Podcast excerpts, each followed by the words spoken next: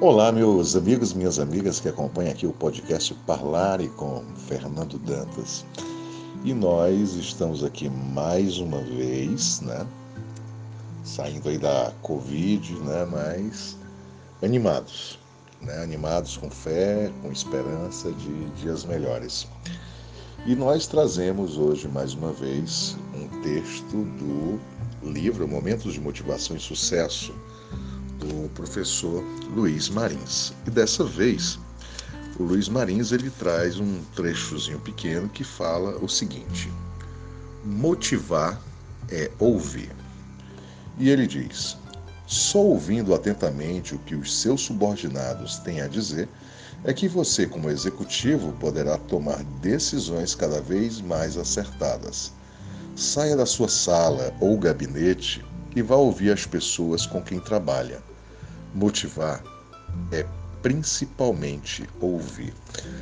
Olha, isso aqui, essa frase que o Marins fala, motivar é ouvir, ela vai muito além do ambiente corporativo. Isso aqui serve também para dentro de casa. Porque muitas vezes, até dentro de casa, as pessoas se acham donas da verdade. Os pais em relação aos filhos e às vezes os filhos em relação aos pais. Né? O casal, o marido em relação à mulher e a mulher em relação ao marido. Né?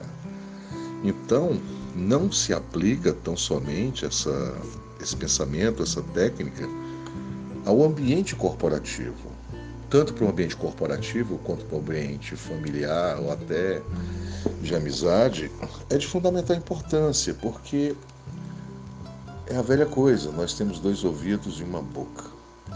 E nós temos uma tendência muito maior de querer falar do que ouvir.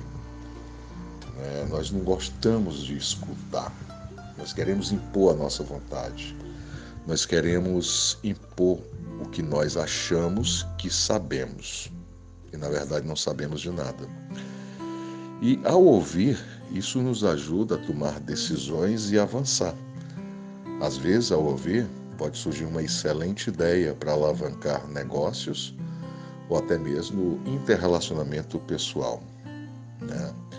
Então, para quem está numa empresa, é importante sair da zona de conforto, da sala, já havíamos falado na sala no episódio anterior, e escutar as pessoas, sentir as pessoas com quem convivemos e com quem trabalhamos.